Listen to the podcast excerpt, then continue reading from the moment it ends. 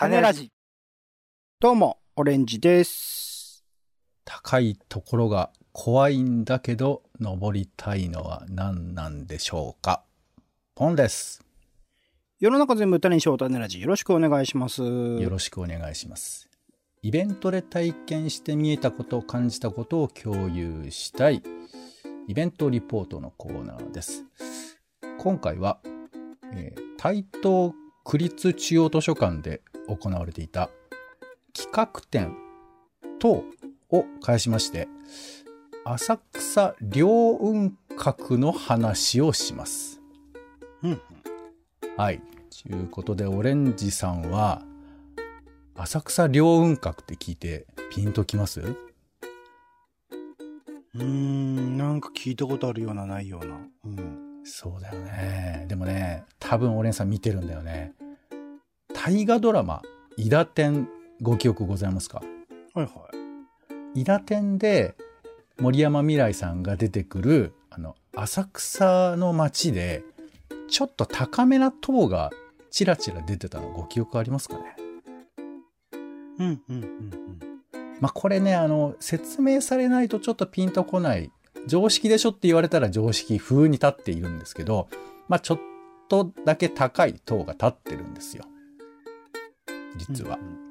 あと最近だと、えー、鬼滅の刃って漫画、アニメありますけど、あの中に浅草が出てくるんですが、あの中でもね、両雲閣出てくるんですよ。へー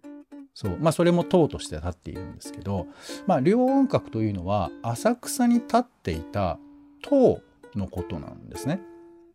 何かに使われてた塔。えーとね、これはもう完全に観光目的で建てられた塔なんですよ。で、まあ、今回は、その台東区のね、企画展等に行って、まあ、いろいろ塔が出てくるんですけど、このな中でも両雲閣がちょっと気になったんで、ちょっと両雲閣の、えーことを、もう無駄な豆知識いっぱい手に入れましたんで、ちょっとその話をわーっとしていきたいなというふうに思っています。で、なんとなく両雲閣って言われたら、はいはい、そういうことですよって言え、言えるっていうか、イメージできるようなね、そんな感じになればなと思うんですけど、まあ、ちなみにこの台東区で、えー台東区立図書館で、中央図書館で行われていた企画展等は、台東区には様々な塔が建てられてきました。えー浅草寺五重の塔、それから、えー天王寺五重の塔とかね、それから両雲閣、えーすでに亡くなってしまっているものもありますが、いずれも地域の象徴として親しまれ、多くの作品に描かれてきた。で今回は浮世絵、絵はがき、えーなどの資料を用いて展示がされておりまして、で、ここ書いてあるだけで、浅草寺の五重塔、寛永寺の五重塔、天王寺の五重塔、それから両雲閣、それから博覧会の塔とか、神丹塔、あと東京スペースタワー、それから時計塔、こう吉原ですね、みたいなものが立っていて、これ同時期に全部立ってたわけじゃないんだけど、まあ、結構塔が立ってるんですよ。知ってた？って言われても知らないの多分ね。僕のいいた時代ではないですね。そうなんだよね。で、まあ、あと、五重の音も今立ってますけど、あれはあんまりこう、塔というイメージ、僕らは持ってはいないよね。うんうん。そう、まあ、タワーというとやっぱ東京タワーとか、スカイツリーみたいなのがあって、東京タワーが333メートル、スカイツリーが634メートルですから、まあ、それと比べると、まあ、100メートル未満の塔は、まあ、ちょっと高いなぐらいのイメージではあると思うんですけど、で、まあ、そんなような中で僕が気になっているのが、この両雲閣、雲をしのぐ、まあ、やか、ローってことですね。ローってことですけど。で、こいつがなんで生まれたのかっていう風な話があって、でその後、どういう特徴だったのかって話。で、最後に、この両雲閣がどうなっちゃったのかって話、ちょっとそれをしていきたいというふうに思いますけど。はい。まあ、展示はね、あの、先ほど言ったように、こう、浮世絵とか、えーなんか割と写真風に見える、まあ、絵はがきの裏に描かれていたね、絵とかで紹介されていたんですけども、まあ、とにかくその、街中に、こう、ドーンと突然塔が立っている風景って結構不思議で、えー大東京長官図っていう、まあ、長官図で有名な、えーこれ大正の長官図ですけどこれなんかも、えーネットで検索してもらえると浅草の方に行くとちょっとねあの塔が立ってたりするんです。でこの両雲閣という塔は、えー一応ね高さ52メートルあったと言われています。諸説あるんですけどねだからまあそんな高い塔じゃないと僕らは思うかもしれないけど当時はこんな高い建物なかったわけですよ浅草の辺りには。だからそれを、えー登ることで、まあ、結構遠くまで見渡せるみたいな塔だったんですがこの両雲閣浅草両雲閣できた頃っていうのは結構面白い時代で、えーまあ生まれたのが明治23年1890年なんですね。で、えーこの年に、えあ1年前か帝国議会が行うあの開かれてるんですよ。だから初の衆議院選挙とかが行われてる頃なんです。時代のイメージピンときますかねうん。まだ、えーっと、いわゆる映画みたいな娯楽が始まってもいないような時代です。あと、オリンピックもまだ始まってないような時代です。うん。だからまあまだ民衆がその地場の、えー楽しみとかを探したりだとかしている時でで、まあ、何が面白いかといえばそのこの時期はあの高いところに登るのが結構な娯楽だったっていう話がありましてさっき言ってた、えーまあ、浅草寺の五重塔でここの五重塔をなんか修理してたんですね当時。うん。で修理しててで修理用のなんかその、えー周りにこう何？上り上り下りができるこう板みたいなのをいっぱい立てるわけですよ周りにね。でその登れる板みたいなところにあの一般の人入っていいよっていう風ななんか企画をしたりとかして修理の、えーなんていうの登れるところに一般の人が入れるようなえー企画をしてで結構いろんな人が一般の人が入ったりしてたんだって。うんでその人気を踏まえて、えー富士山縦覧場っていう人工の富士山を作ったんだって。うん。でそここれも高さがねだから30メートルぐらいなんですけどそこにも結構皆さんが登れるまあ多分これは、えー、と東京だとあの富士港って言って、まあ、ちっちゃい丘みたいなものを作って、えー神社とかの横にねでそこに登ると富士山に、え行ったご利益がありますよみたいななんかそういう風な信仰みたいなのがありますけど、まあ、それになぞらえているんじゃなかろうかと思いますけど富士山に登れる富士山縦覧場っていうのができてそれも結構人気で。でさらに、まあこれ直接関係がないと言われているんですけど1889年にパリ万博っていうのが行われてるんですよ。うん。これ結構有名な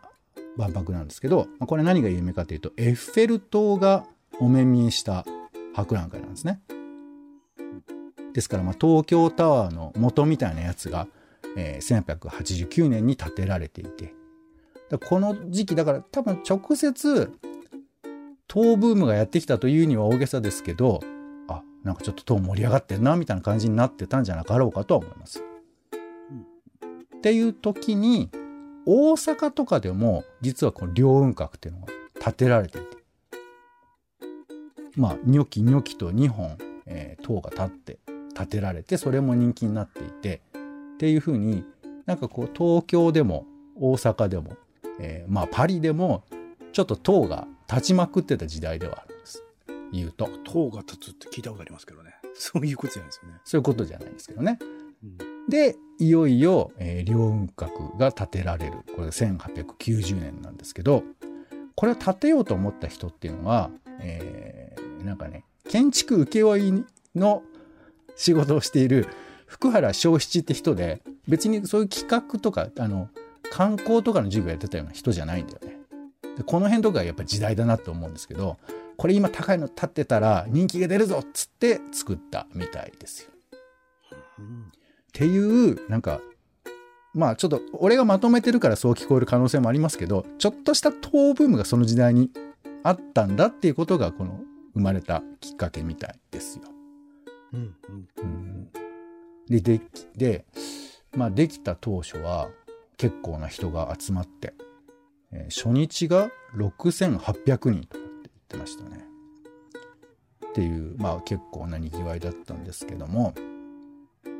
で、あのね、塔は、えー全部で12階あって、1階から、えー8階までが、これはね、日本初らしいんですけど、電動式エレベーターがついてて、それで上に上がっていけるんです。これ日本初らしいんですけど、電動式は。で、そこまで上がって、で、その上以降、えー10、9、10、11、12は上まで、えー歩いていくみたいで、で、えーっと、10階まではレンガ造りなんですよ。多分これあの、映画とかで見たら下の方があの、まあ、ちょっとオレンジ色というかそういう風な色になってるパターンもあるのかなと思いますが、まあ、下がレンガ造りでで上の2階部分だけが、まあ、木造なんですね。まあですから今僕らが見てるあのスカイツリーとか東京タワーとかと比べると、まあ、結構ずっしりした作りっていうか、まあ、どっちかというとビルっぽい感じ、まあ、ビルよりもちょっと重たい感じだよね。鉄骨で立ってるって感じではない、まあ、塔ではあるわけです。で、えー下の方ですねは、えーお店が入ってたんですって。うんなんとなく東京タワーっぽいなと思うんですけどなんかねあの日本日本全国のお土産物屋さんとか、まあ、なんなら中国の洋服とか売ったりとかしてたんだって。うん。そういう、まあちょっと、えーおおお土産物で楽しみましょうみたいな、なんかそんな感じのところが下のフロアに入ってて、で、上の方は展望台になっていくみたいな感じなんですよ。で、これ入るのに、一応お金がいりまして、えー大人8000って書いてました。うんは8000って言うとちょっとピンとこないと思いますけど、まあ、大体、えーえー、大体3000円ぐらいじゃなかろうかと言われてます。で、スカイツリーが2500円ぐらいらしいから、まあ、高いといえば高いのかな。まあ、そんな感じだったみたいですよ。なんで、まあ、えーそこに行ってみんな高いところ登ってお土産物屋見たりとかして、まあ、なんならその電動エレベーターに乗って上に上がるっていう初体験を皆さん感じて楽しんでいたっていうことなんですよ。うんはいまあ、っていうふうなものが立ってたっていうことですよね。ただ、ただですね、この塔が非常に、えー運が悪いというよりかは、なんていうか、多分塔ってこういうものなんじゃないかってちょっと思うんですけど、めちゃくちゃこう、なんていうか、いい加減といえばいい加減だし、不運といえば不運な場所になっていくんです、実は。うん。まずエレベーターねせ日本初のエレベーター建て作るんですけどこれがね初日にね壊れるんですよ。なんだっけ？みんな乗れないみたいな状況が起こってでその後も事故が頻発してなかなか動かないみたいなのがで当局が「うーんもう撤去!」っつってえ結局半年で撤去しちゃうんですよあら。だからまあこの塔の売りであるところの電動エレベーターが早々になくなってしまうというところから始まっちゃうんですね。でなんとかこれ売りを作んないとまずいなっつって半年でなくなっちゃってんだからねだからうーん何しようかなっつってうーんそうだなじゃあ美人コンテストだって言って、うん？えー東京の芸妓さんを写真撮って、でその写真で、えー投票しよう。投票させて、ナンバーワン決めようじゃねえかっていうふうなことを企画したんだって。うーん。いやもうなんか、ちょっとあれだよね、なんていうか、すごいなって感じもあるじゃない？この、その、なんかね、日本初のエレベーターがあった、そういうちょっとモダンな場所で、結構ベタななって感じもあるじゃない？なんですけど、これね、全然実はベタじゃないんですよ。結構革新的な、秋元康も震え上がるようなこれ企画だったんですよはい。さっきちらっと言いましたけど、え1年前に帝国議会が誕生して、えー選挙、日本初の選挙が行われてるんですね。うんで、この当時の選挙っていうのは、お姉さんわかりますかね？25歳以上の男性で、さらに15円以上の納税者じゃないと投票できなかったんですよ。うんうんうん。ありましたね、そういう。そう。なので、みんな投票するってことは知ってたけど、できた人って人口の1%ぐらいだったらしい。うん。なんで、みんな投票するって、どんなことなんだろうって感覚だったんじゃなかろうかと私推測します、当時。うんうん投票はね、されたんだよ。だからそれで受かった人とかもいるんだけど、投票ほとんどの人はしてないから、投票ってどうなんだろうなって思ってたんじゃないかなと思うんですよ。うんうんで、さらに、この、えーまあ、写真をね、えー飾るんだって、えー100人の写真を飾って、だから実際にこの芸妓さんが、えー写真館とか、なんか結構ね、背景も凝ってて、えーそれぞれの、えー芸妓さんに合わせてなんか写真を撮って、で、その写真を、えー3回、4回、5回、6回で、えーそれぞれこうエリアごとに、吉原浅草エリアとか、えー下谷日本橋エリアとか赤坂エリアとか新橋エリアみたいな感じで分けてで、まあ、25枚ずつぐらいこう並べてで、えー投票をしてもらうわけど自分の好きなやつはここみたいな感じで。うんでこの企画はまあ要は、えー自分のお気に入りの女を、えー応援したいみたいなまあそういう気持ちを利用してる企画でもあるわけですよ。うん。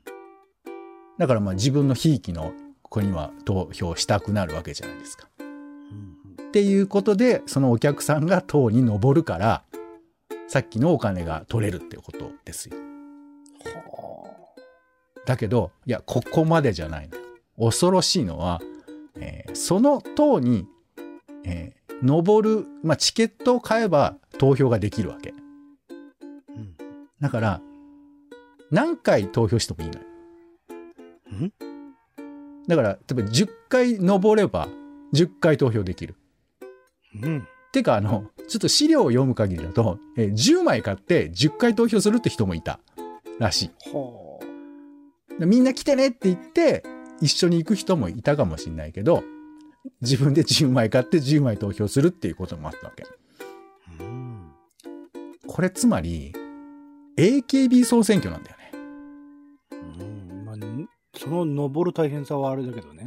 そうそう。まあまあ、あの、登るのはね、6回ぐらいまでですから、まあ若干その場所に行かなくてはいけないっていうのはありますけど、自分で券買って自分で投票するっていう仕組みが、なんと明治の時にあったんです、すでに。うんうん。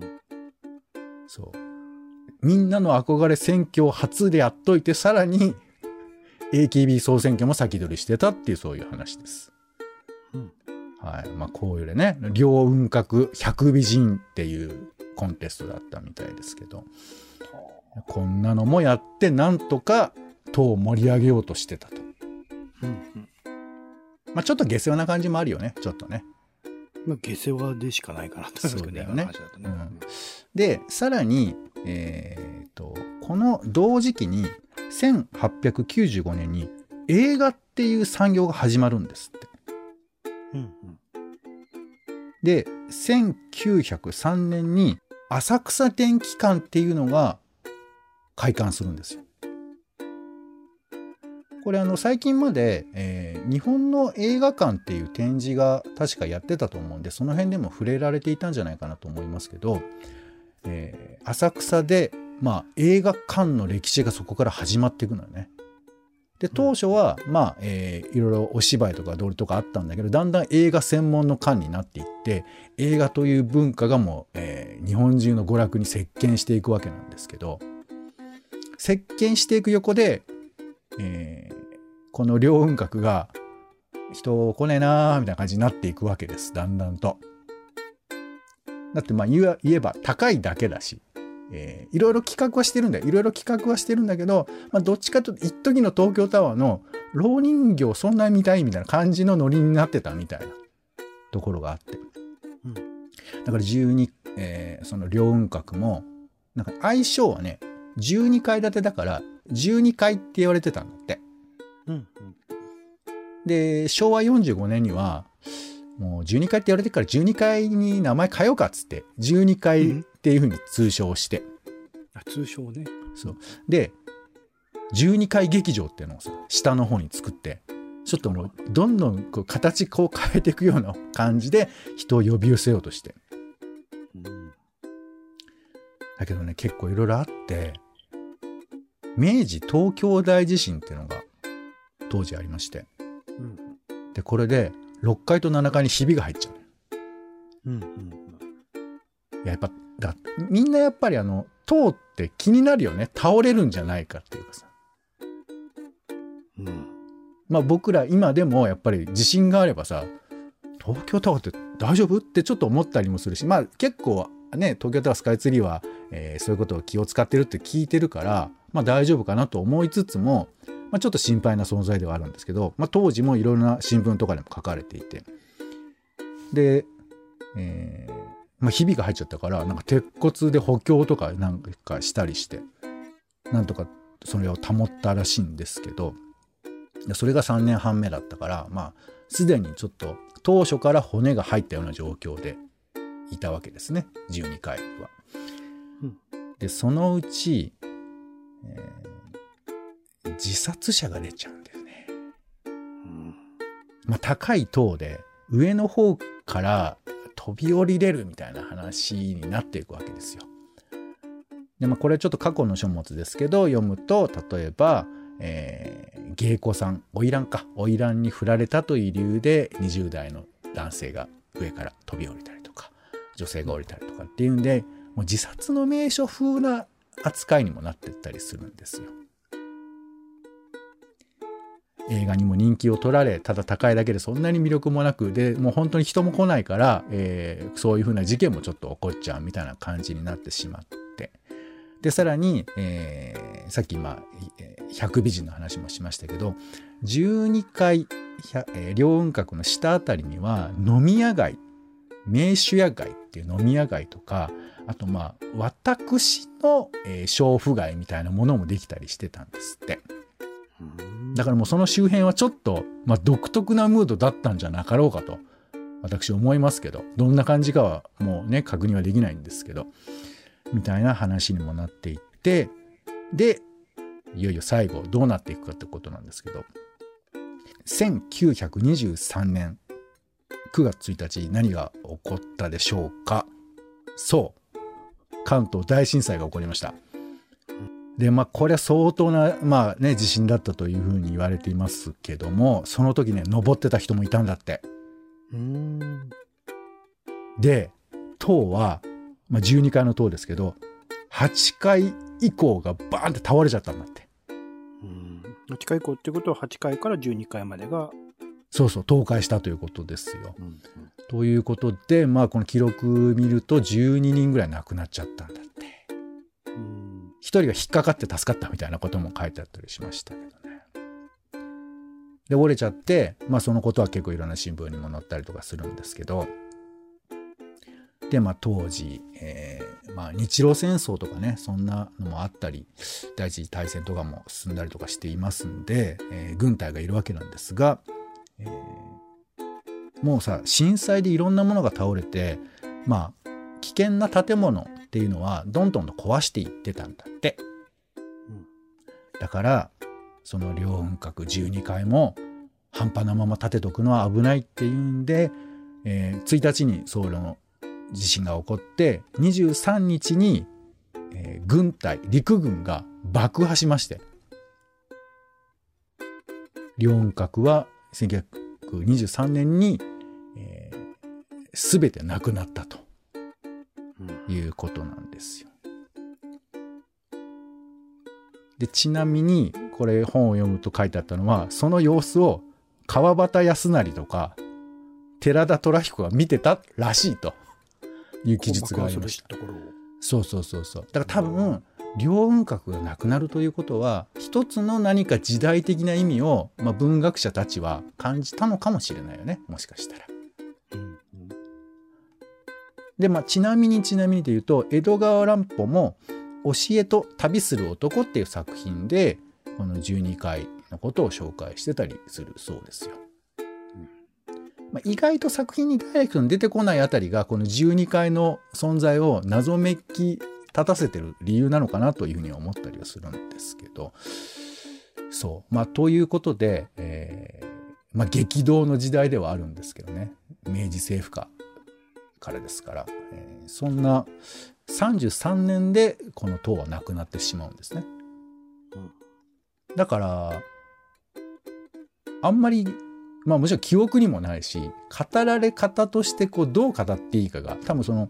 ちょっと下世話な要素が後半強かったからどういうふうに扱っていいかだからインディーズのままもしかしたらいなくなっちゃったような面もあるのかなというふうに思ったりはするんですね。うんそう。っていうまあ塔の話なんですけどなんか聞いててすごい思い出したのは、はいはい。さっきポンさん、伊達天って言いましたけど、うんまさしく伊達天で関東大震災が描かれるシーンがあって、うんうん確か中村勘九郎さんが演じるキャラクターとその奥さんである杉咲花さんが演じるキャラクターが、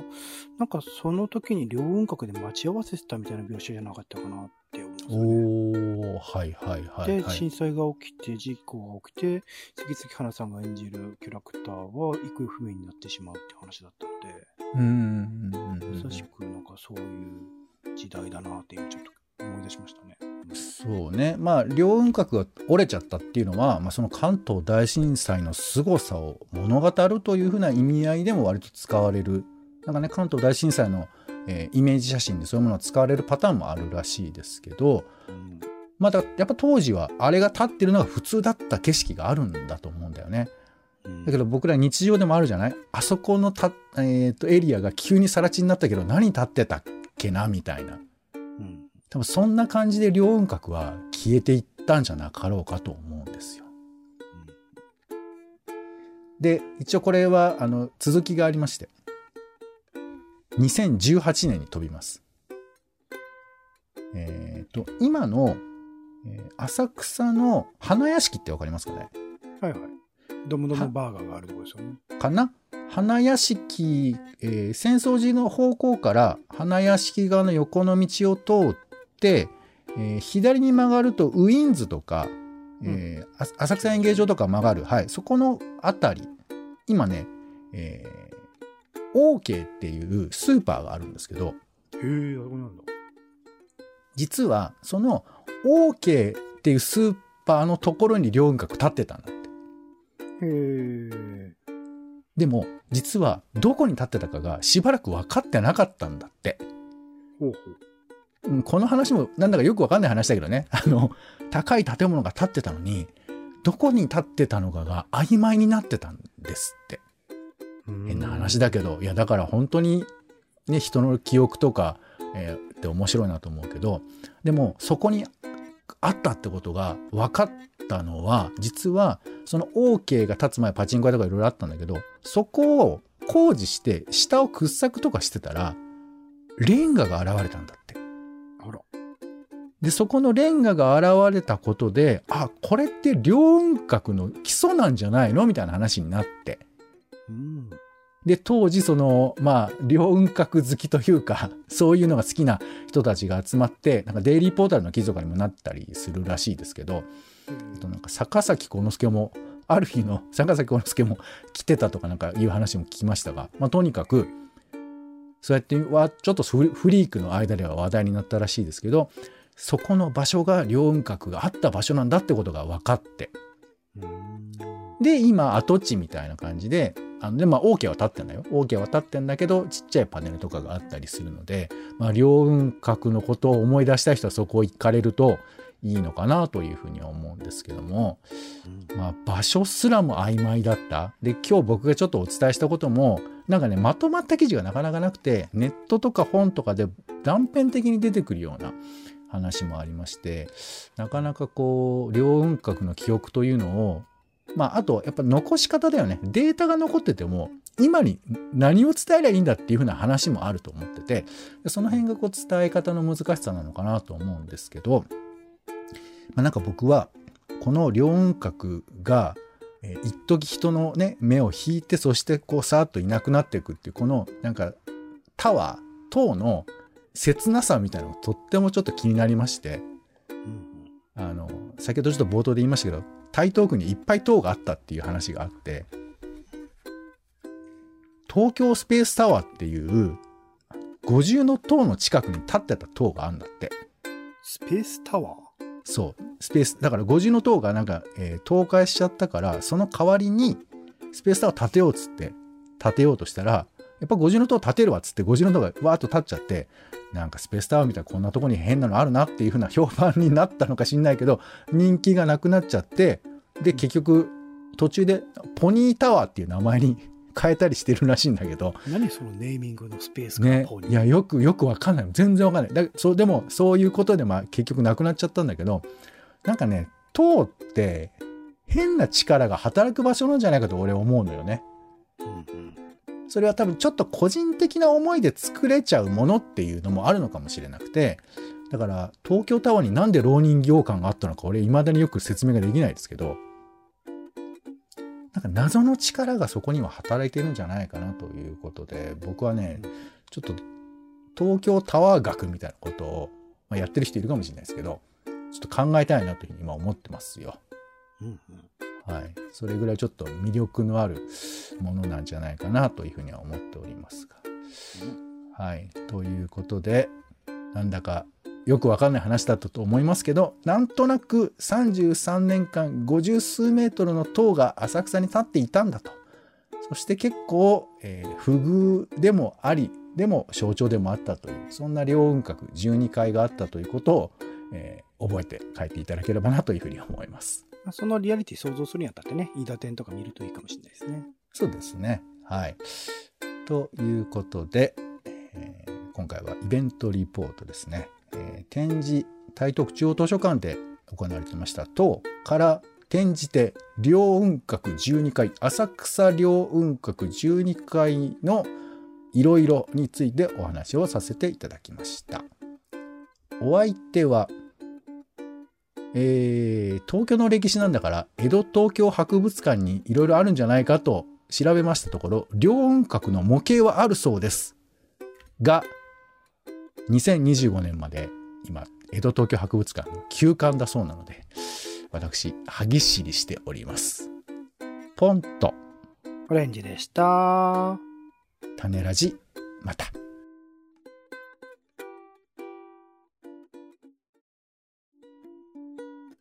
種ラジはほぼ毎日配信をするポッドキャストです。Spotify や Apple Podcast にて登録を。更新情報は Twitter。本編でこぼれた内容は公式サイト種ラジ .com をご覧ください。